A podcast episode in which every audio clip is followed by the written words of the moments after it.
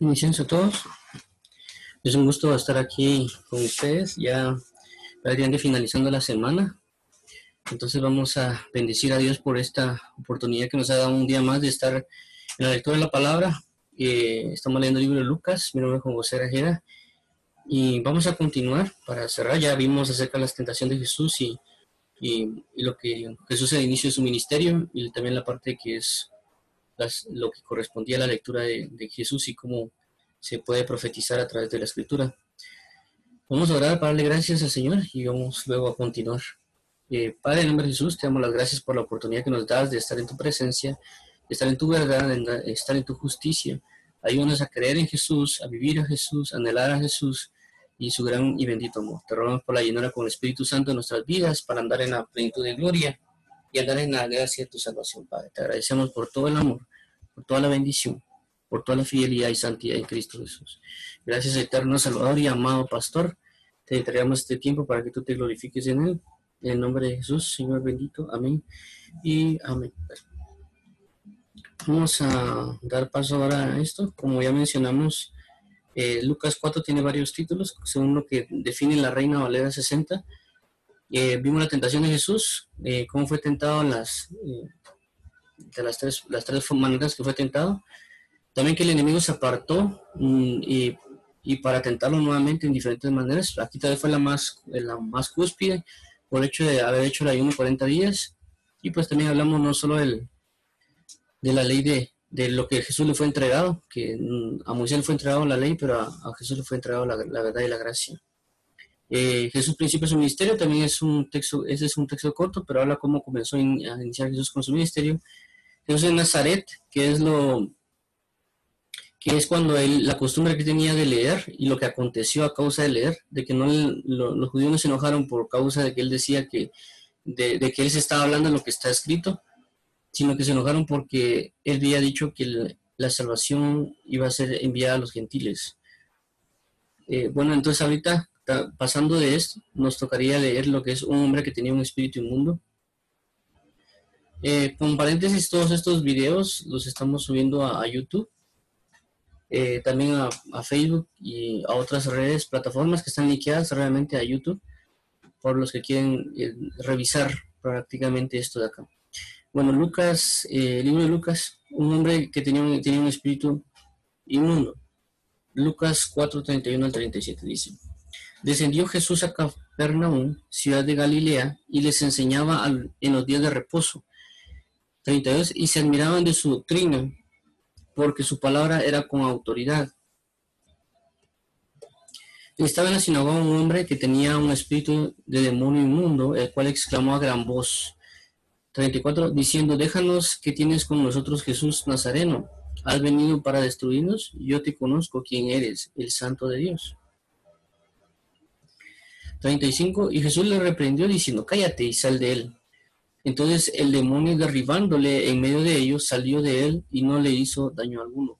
36. Y estaban todos maravillados y hablaban unos a otros diciendo, ¿qué palabra es esta? Que con autoridad y poder manda a los espíritus inmundos y salen. 37. Y su fama se difundía por todos los lugares de los contornos. Aquí Cualquier pregunta lo pueden escribir aquí en el Zoom o el WhatsApp. No comentarlo. o algún comentario. Bueno, vamos acá. Bueno, aquí dice el, título es un hombre con un, tenía un espíritu inmundo. Eso es bien importante de verlo porque nos da a entender que los hombres tienen espíritus inmundos o demonios. Esto ya lo vimos en el libro de Mateo y el libro de, el libro de Marcos y aquí lo vuelve a resaltar en el libro de Lucas. Eh, y cómo es que en los primeros capítulos ya habla acerca de una persona demoníaca. En, si no estoy mal, en, Marcos habla, lo primero que habla es de una sanidad y en ahorita en el libro de Lucas habla acerca de un endemoniado. Pero algo que es importante de entenderlo porque no nos damos cuenta de que a veces tenemos el espíritu inmundo en nosotros. Por ejemplo, ahorita con esto del COVID, vienen las personas y, e indican ciertos síntomas y esos síntomas dan a entender de que puede, que puede ser un COVID. Si en dado caso vienen otros síntomas, no es COVID, sino que por ejemplo es una gripe normal o es alguna otra cosa. Por eso indican los puntos para indicar que tiene o no tiene. En el mundo espiritual pasa lo mismo con respecto a, los, a las entidades espirituales de demonios o espíritus que una persona puede tener. Eh, pues, por ejemplo, si alguien viene y le gusta estar teniendo relaciones sexuales fuera del matrimonio, eh, o solo por un placer de X o Y, no para un conocimiento en, armonía con una mujer, esa persona puede tener o ser influenciada por un espíritu fornicación. De igual manera con el adulterio, de igual manera con algunas otras eh, entes que están por ahí. La persona lo tiene dentro, que no se manifieste a un grado mayor es otra cosa, pero la persona lo tiene, puede ser influenciado o puede tenerlo eh, dentro de, él. Y eso es lo que quiere dar a entendernos este, este, este pasaje. No necesariamente saber de que Dios nos puede liberar, pero de nada sirve, por ejemplo, de que yo sepa que hay un doctor. Eh, si yo sé que no tengo ninguna enfermedad, ¿por qué ir al doctor? Entonces, media vez yo sé que yo tengo una enfermedad, sé que también hay un doctor. Si alguien tiene cáncer, alguien tiene eh, algún dolor en la cabeza o algún tumor, etcétera, por lo menos él sabe que lo tiene. Si sabe que lo tiene, se va a dirigir al médico. Si no sabe que tiene el tumor o no sabe que tiene eso, o inclusive la persona lo ignora, entonces prácticamente no, por no saber que lo tiene, no va a ir con el médico. También si él dice, no, no, yo no lo tengo, lo que va a pasar es que se va a morir con el tumor o con el cáncer o con alguna otra, otra enfermedad. Entonces, por eso es importante conocer no solo, por ejemplo, las, los malos actos que nosotros podemos tener a causa de las enseñanzas en el alma, sino también lo que pasa en el espíritu. ¿Por qué? Porque la Biblia dice,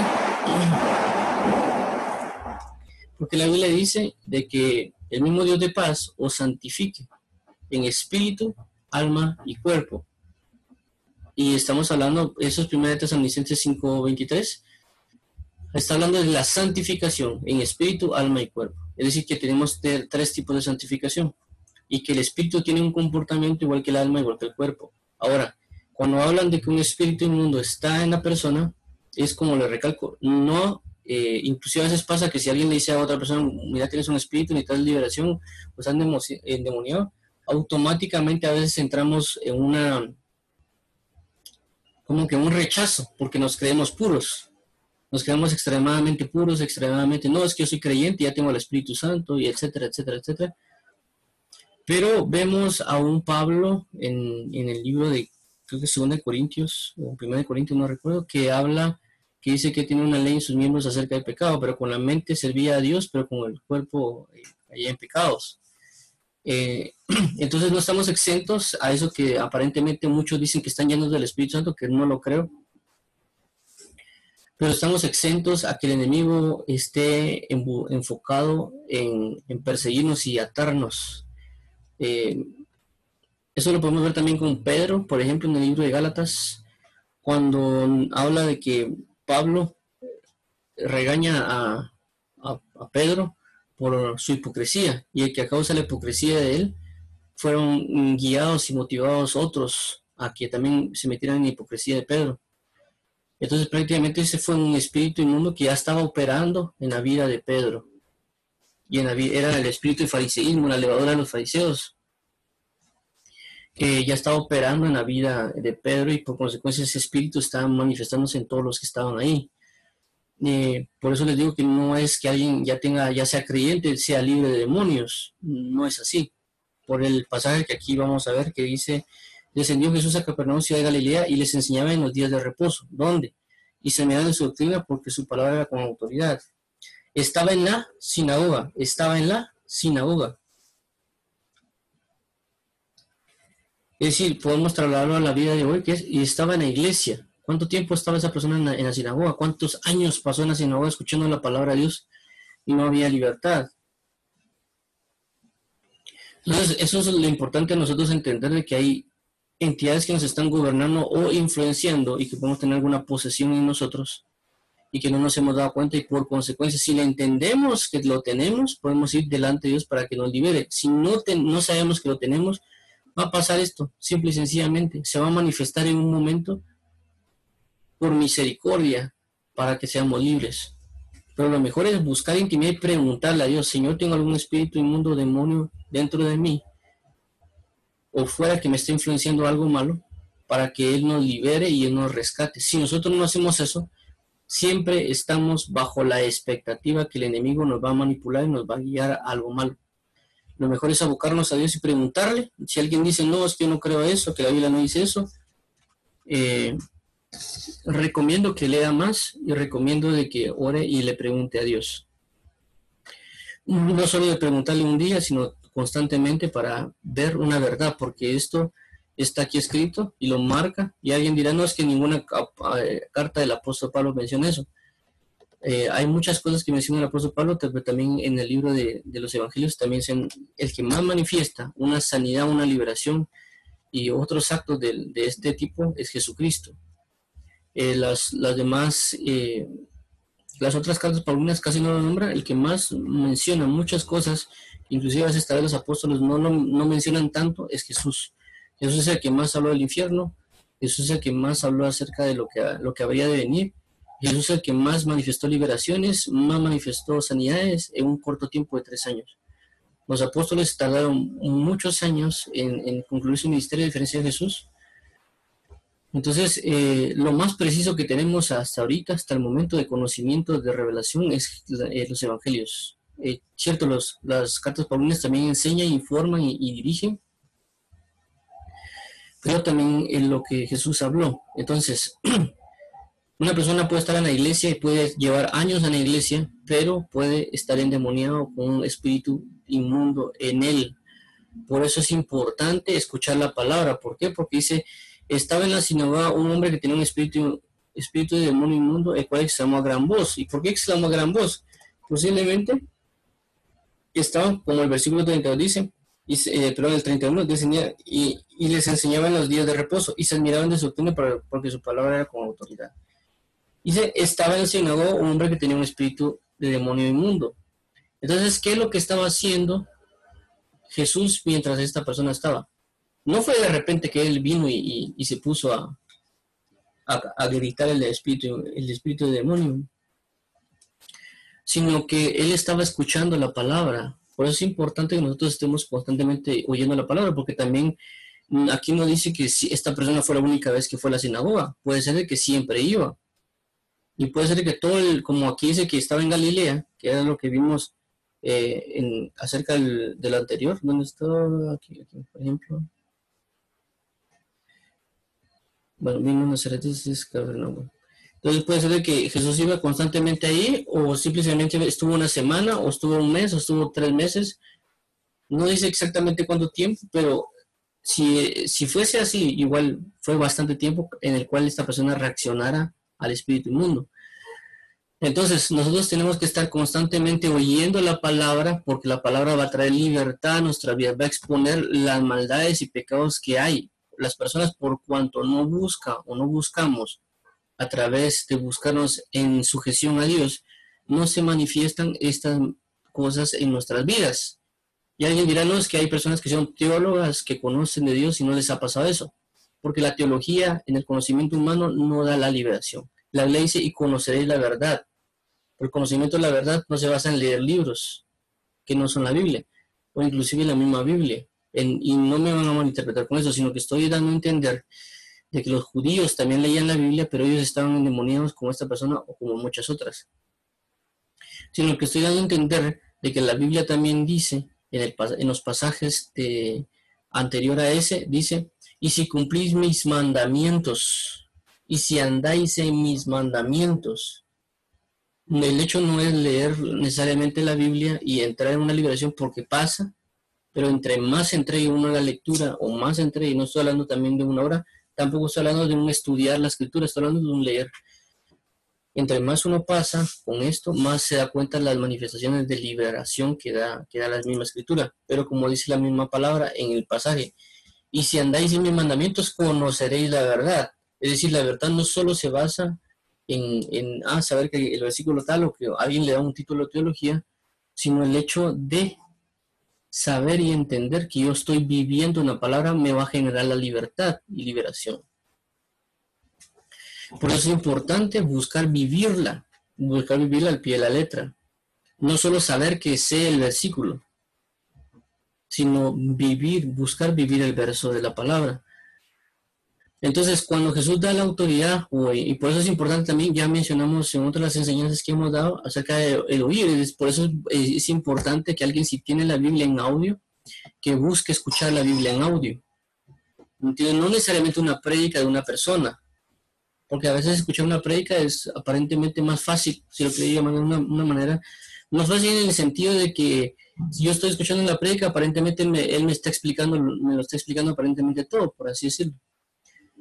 Pero a diferencia de una prédica o decir una Biblia en audio, es yo estoy escuchando la misma palabra de Dios directa. Y estoy formando mi vida, mi ser, a través de la palabra de Dios directa. Por eso es importante oír la, la, Biblia. Yo les digo esto también porque yo sé que es eso. Sé que pasa a, a, leer la Biblia en audio, en el sentido de que cómo cambia. Es, es, decir, yo a veces me he sentido triste, muy triste, por así, por, por así decirlo también, eh, eso fue hace años, hace años, y me sentía muy triste o había problemas o cuestiones. Lo primero que hacía era escuchar la Biblia en audio y de tanto escucharla me, sentía comenzar a sentir gozo, alegría, y a veces ni siquiera le ponía atención a lo que estaba, a lo que estaba diciendo la misma escritura cuando la tenía en, mis audífonos. Eh, y a veces sí, por supuesto. Entonces, eh, me cambiaba mi estado, mi estado de vida, mi, mi, forma de vida, mi tristeza o la tristeza que tenía, me la cambié solo con el hecho de oír la palabra escrita. Ni siquiera era oír un predicador o, una predica que habla de la tristeza, simple y sencillamente con oírla. Por eso es de que menciono o les digo muchas veces a las personas que lean, que oigan la escritura, que oigan lo que está escrito, porque va a traer una liberación una liberación no solo se basa en lo que pasó en esta persona en el versículo 33, que es un endemoniado, porque los, niveles de liberación no solo se basan en esto. Las personas solo piensan que cuando hay una liberación es un demonio que se revuelca, le da vuelta la cabeza o que vomita. Las liberaciones pueden ser de muy pequeñas a muy grandes. Es decir, por ejemplo, alguien puede tener un trauma y el trauma es extremo y tiene que ir con un psicólogo, un psiquiatra para que lo trate. Eh, o por, voy a trasladar el ejemplo para que no, no, no veamos del lado psicológico, sino que, por ejemplo, una casa, por ejemplo, una casa puede tener, por ejemplo, puede tener eh, goteras, una, una sola gotera. Entonces viene y se arregla y quedó limpio, quedó bien, pero puede ser que tenga, otra casa tenga varias goteras.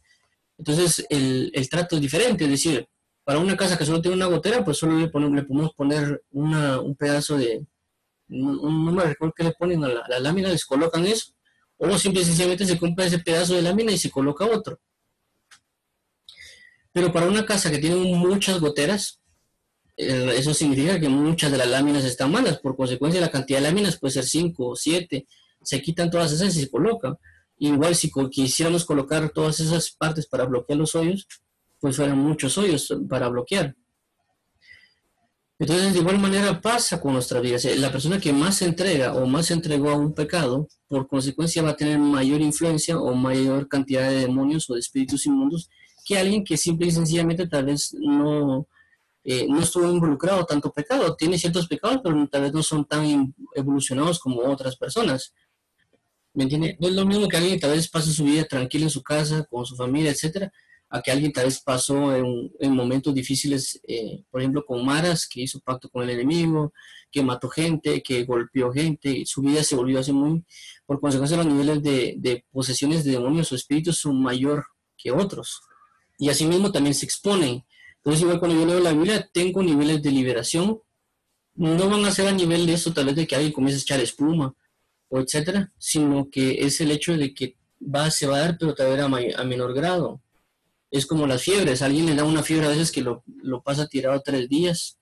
Y otras personas de que tal vez le da una fiebre que de repente estornuda, un día se toma algo y se acabó, ¿verdad? Por ejemplo, a mí no, regularmente no me dan fiebre seguido, cuando me enfermo muy seguido de eso, sino que cuando me da, me a veces paro tirado tres veces en, en, cama y hasta me duele el, cuerpo. No me puedo ni mover, si estornudo me duele todo el cuerpo. Pero otras personas tal vez solo medio estornuda y como que viven normal, eso es lo que ahí está y ese es su, su gripe. Pues, es decir, los sistemas que se manejan son diferentes, los, los tratamientos que se dan, así como pasa en el cuerpo, es decir, una buena manera de comprender la liberación es lo que pasa en el cuerpo. Por ejemplo, hay personas que le duele la cabeza y otras personas, por ejemplo, a mí nunca me da una migraña. Hay personas que no sé qué tienen, que de repente acá rato andan con migraña. Entonces, esas son las liberaciones de los espíritus inmundos según lo, las áreas que nosotros le demos a los espíritus inmundos. Entre más áreas le demos al espíritu inmundo, más liberación se va a necesitar. ¿Por qué? Porque el espíritu inmundo va a hacer cosas dentro de la persona. Esto estoy hablando de alguien que es que se dice que es cristiano o que es cristiano y también de alguien que no es cristiano. Todos están propensos, todos, absolutamente todos.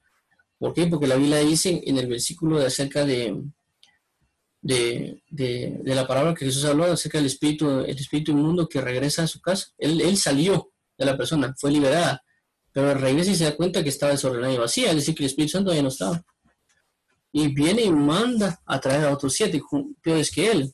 Y el, el postrer estaba en la persona se vuelve peor. La pregunta es cómo es que le damos un lugar a, esos espíritus inmundos. Porque no es lo mismo, como ya recalqué, que un espíritu esté influenciando desde afuera a que esté influenciando desde adentro. ¿Me Es como, voy a poner este ejemplo, es como que un, un niño viniera y comenzara a tirar piedras fuera de la casa. Él comienza a tirar piedras y piedras y piedras y de repente yo me puedo enojar. Entonces él está incentivándome a que yo me enoje.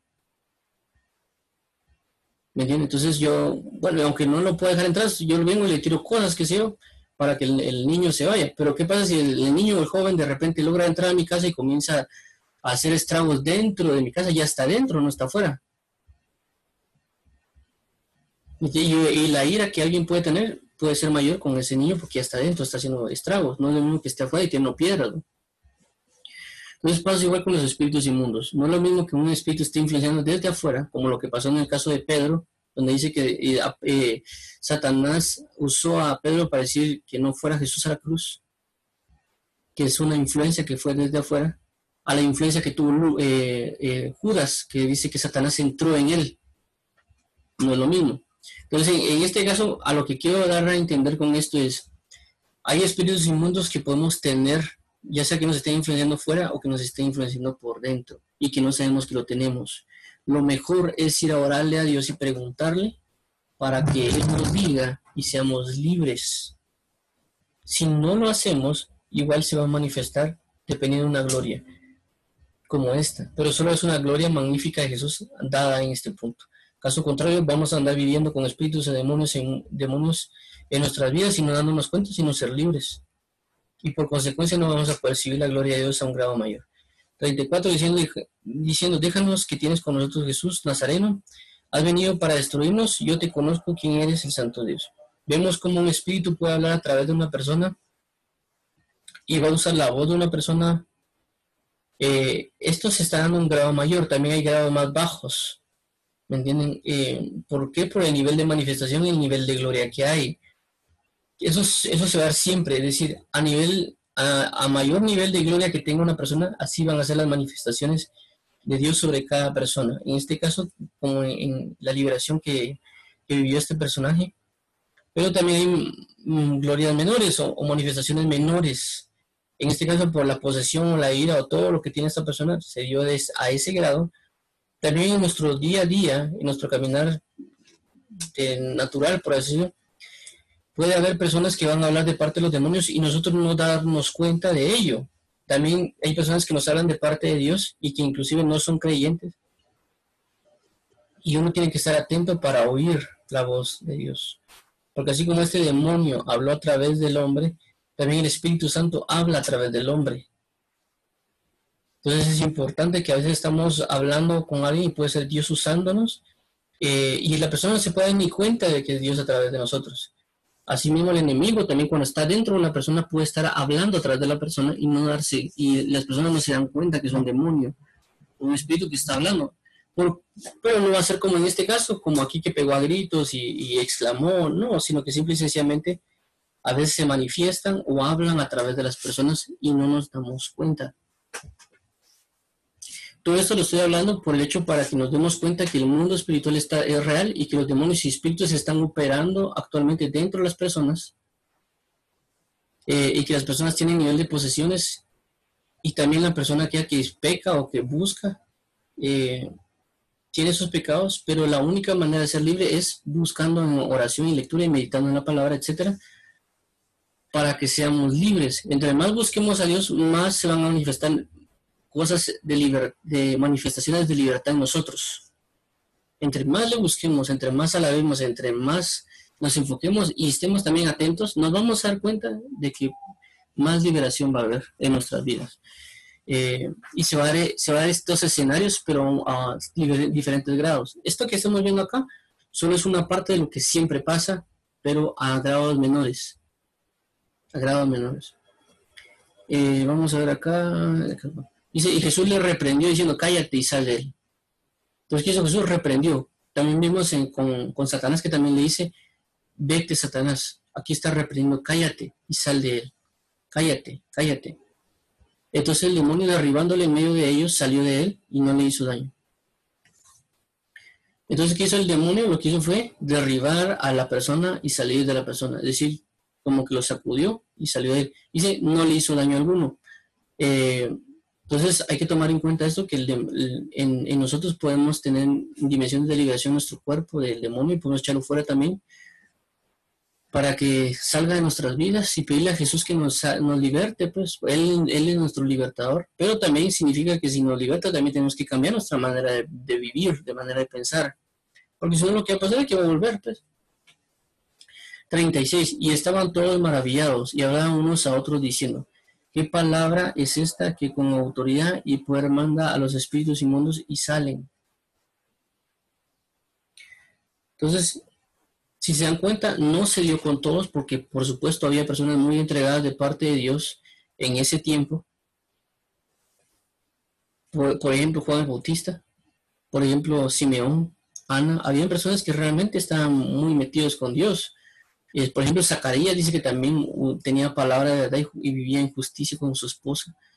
Entonces no es solo el hecho de, saber de que es un ungido, sino que el, conocimiento del Evangelio, porque la, la, Biblia dice, en mi nombre echarán fuera demonios.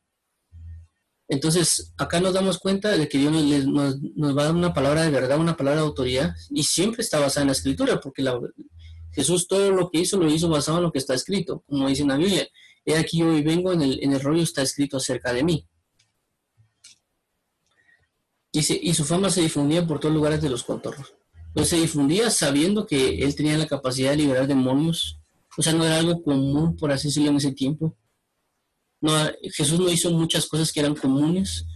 Eh, y lo vamos, cuando vamos leyendo la Biblia nos vamos a dar cuenta de, cosas que Jesús hizo que nunca se habían visto. Porque hay cosas que sí se habían visto, por ejemplo, como cuando Elías, creo que fue, hizo sanar a una persona o, o, traerlo a la vida. Fue algo que se, cosas que se hicieron pero, por ejemplo, hace mención cuando dice que Jesús le, dio la vista a un, ciego de nacimiento, a un sordo, dice que nunca se había visto algo similar. Nunca, como que algo que nunca se había visto que estaba escrito, que alguien diera vista a los ciegos o, que alguien que fuera sordo o recordara el oído. Eh, entonces, por eso se extendió la fama de Jesús sobre todo. Y eh, vamos a continuar acá. Jesús anda a la suerte de Pedro.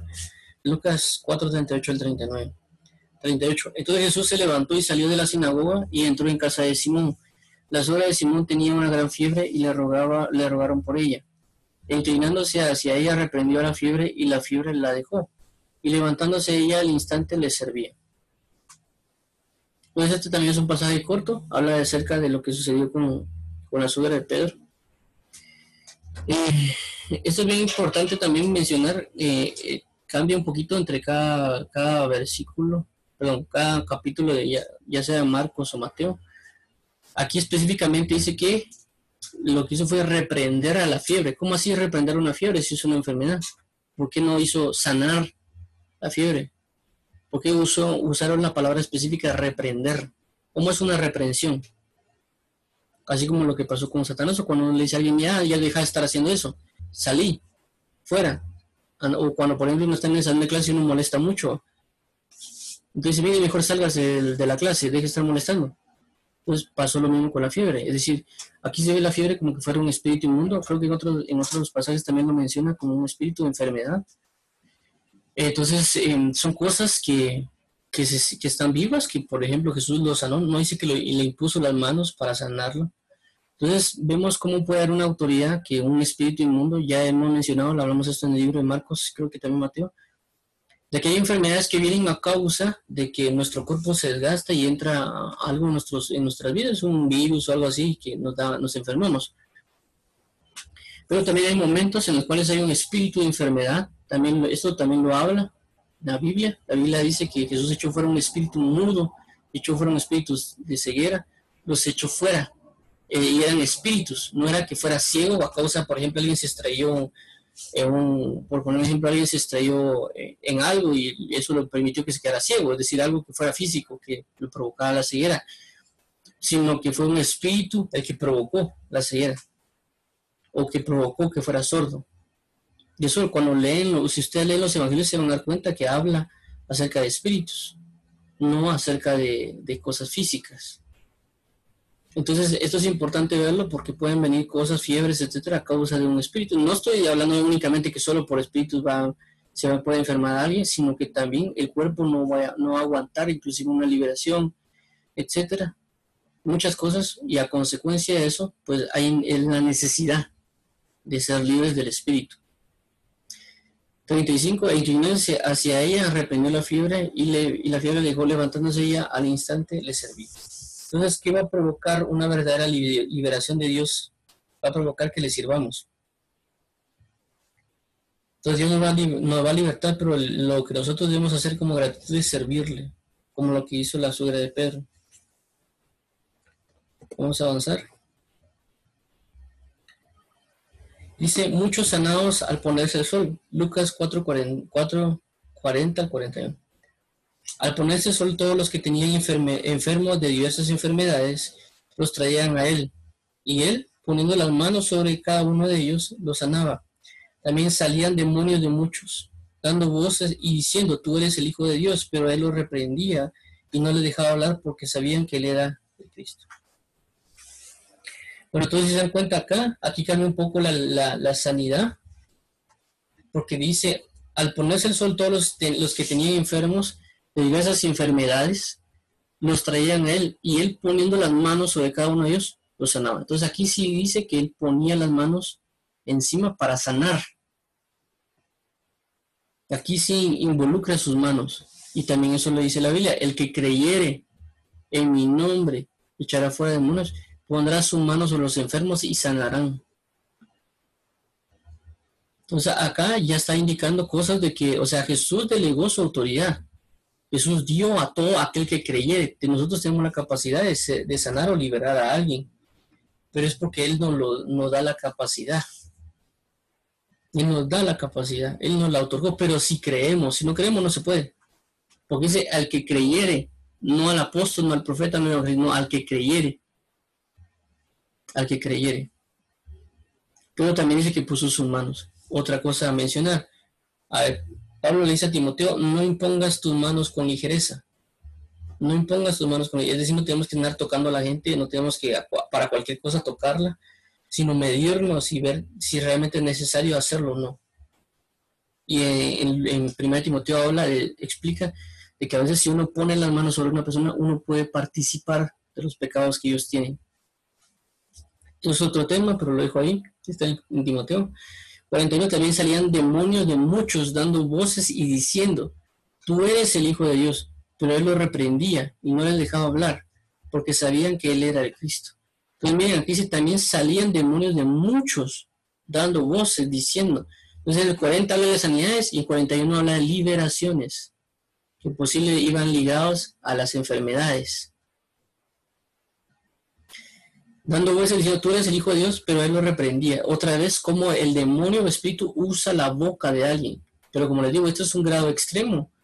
Porque se lo, se lo voy a poner así de esta manera. Es como que yo venga eh, y de repente yo venga y le pego una palmada a alguien. Entonces él puede reaccionar con algo. Si le pego más duro, pues sí, mira, no me, no me, me duele. Pero si yo agarro un vato y le pego un batazo en, en el brazo, entonces él hasta me puede golpear me puede, me puede gritar vos porque lo estás haciendo. Es decir, a un mayor impacto, a una mayor gloria, va a ser una mayor reacción. Entonces, en este caso es igual, o sea, como a lo que quiero darles a entender es de que vivimos esto continuamente, de que un demonio, un espíritu habla a través de la persona. También todos aquellos que buscan a Dios de alguna manera también están siendo guiados para hablar de parte de Dios con otras personas, pero a ambos lados las personas no conocemos de que podemos estar siendo usados por los demonios o podemos estar siendo usados por Dios a la hora de hablar. Eso ya lo hemos visto ya dos veces cuando lo hablamos en el libro de Mateo y en el libro de Marcos, cuando el mayor ejemplo que tenemos de esto es Pedro. Cuando Jesús dice, ¿y quién es el Cristo? ¿O quiénes dicen que es el Cristo? Y Pedro dijo, tú eres el Cristo, el Hijo del Dios vivo. ¿Y qué, dijo, y qué le dijo Jesús? Bienaventurado es porque no te lo reveló carne y sangre, sino mi Padre que está en los cielos. Entonces Dios le dio una revelación y usó a Pedro para indicar que él era Cristo. Pero de, luego vemos, cabal en, en pasaje, en el mismo capítulo, vemos cómo Pedro dice que, le dice, Jesús habla acerca de la cruz, dice que no te acontezca esto. ¿Y qué dice Jesús? Apártate de mí, Satanás, porque me, me destropiezo. Entonces, tanto, tanto Pedro fue influenciado de parte de la luz y siendo un apóstol cerca de Jesús tres años y, tres años y pico, hagamos de cuenta que eso pasó a los dos años, pero estamos hablando que son dos años cerca de Jesús, de la gloria plena, estar pegados con Él, durmiendo con Él, comiendo con Él, oyendo todas sus predicaciones, todas sus enseñanzas, y que aún así es influenciado por luz y por tinieblas. Y alguien dirá, no, es que eso fue hasta que no vino el Espíritu Santo, pero si vemos en Pedro, también fue influenciado por un espíritu hipocresía o por hipocresía, y por consecuencia Pedro, Pablo lo tuvo que regañar. Entonces, somos influenciados, eh, tal vez no, no se da este rango o esta manifestación, pero siempre se da. Entonces, por eso uno tiene que estar siempre andando en el Espíritu, y por, para poder estar en el Espíritu, por andar siempre en el Espíritu, tenemos que estar en constante comunión con Dios. Porque en cualquier momento el enemigo va a agarrar algo de parte nuestra, una puerta que se le abra y nos va a usar para hablar de parte de Él. No pensemos de que solo porque son, vamos a la iglesia, porque ya recibimos a Jesús, el enemigo no nos puede usar. Eh, hay varios pasajes que hablan de eso, no, no estoy hablando mal. Entonces, este pasaje nos deja entender a nosotros de que hay sanidades, liberaciones y que Dios nos puede usar porque la Biblia dice el que cree.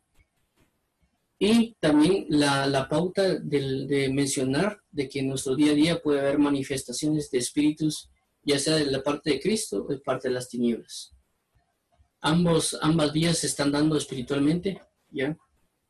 Eh, y por eso tenemos que estar siempre en, en constante comunión. Entre más comunión estemos con Dios, más Dios va a usar nuestra boca la misma Biblia también dice de que si alguien hace lo que se, consagra a Dios, etcétera, dice que nos será boca de Dios. En este caso también, si alguien es de parte del enemigo, el enemigo está dentro de él, va a hablar de parte, de parte, eh, de parte del enemigo, se dé o no se dé cuenta. Igual nosotros podemos estar hablando de parte de Dios, nos demos o no nos demos cuenta. Entonces, pues, tenemos que estar siempre conectados con Dios, buscándole en continua armonía para que estemos conectados y Él nos pueda usar y, hablar a través de nosotros.